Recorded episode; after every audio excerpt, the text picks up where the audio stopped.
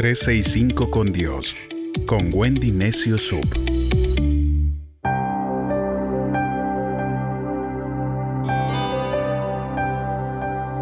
...18 de noviembre... ...la ansiedad se va con gratitud...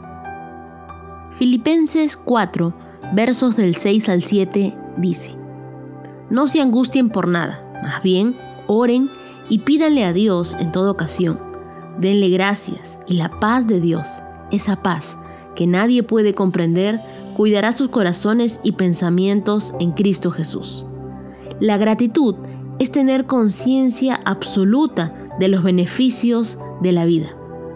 Es la mayor de las virtudes. La gente agradecida tiende a ser más empática y son más propensas a perdonar a los demás. Las personas que mantienen un diario de agradecimiento suelen tener una actividad muy positiva ante la vida. Las personas agradecidas demuestran menos envidia, menos materialismo y menos egocentrismo. La gratitud aumenta la autoestima y mejora las relaciones, la calidad de sueño y la longevidad. Si viniera en forma de píldora, la gratitud se consideraría la cura milagrosa. Entonces, no es de extrañar que la terapia de Dios para la ansiedad incluya una enorme y deliciosa ración de gratitud. Unas gracias sinceras dejarán sin oxígeno al mundo de preocupación. Enfócate más en lo que tienes y menos en lo que te falta.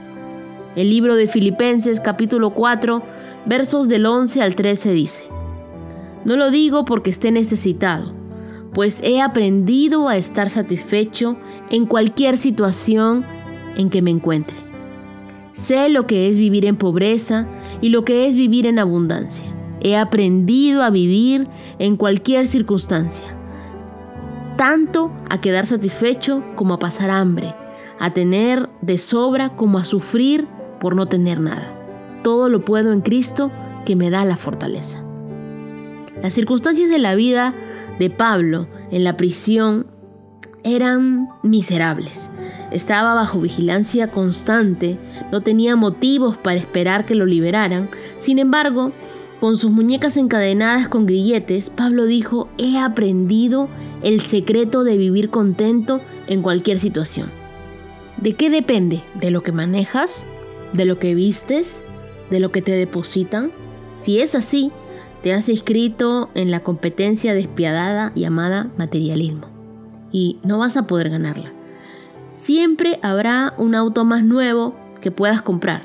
Siempre habrá un celular más nuevo que puedas adquirir. Y como la carrera no se puede ganar, te expones a la ansiedad. Si te defines según tus posesiones, te sentirás bien cuando tienes mucho y te sentirás mal cuando no es así. Pablo decía, porque para mí el vivir es Cristo y el morir ganancia. En Filipenses 1, 21. Las riquezas no llamaban su atención, los aplausos no le importaban, la tumba no lo intimidaba. Todo lo que él deseaba era más de Cristo y como resultado estaba contento en Jesús. Pablo encontró toda la satisfacción que deseaba su corazón. Y tú y yo podemos aprender lo mismo. El contentamiento basado en Cristo nos convierte en personas fuertes, nos fortalece por dentro.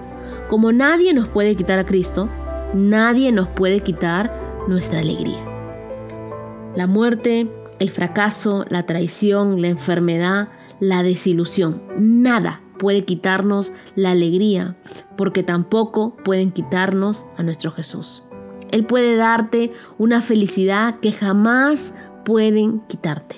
Una gracia que jamás caducará y una sabiduría que siempre aumentará. Él es la fuente de la esperanza. Entonces, vive con esa esperanza que nunca se agota. No te angusties por nada. Más bien, ora y pídele a Dios en toda ocasión y dale gracias. ¿Quieres dejar de estar ansioso? Dale gracias a Dios. La ansiedad se va con gratitud.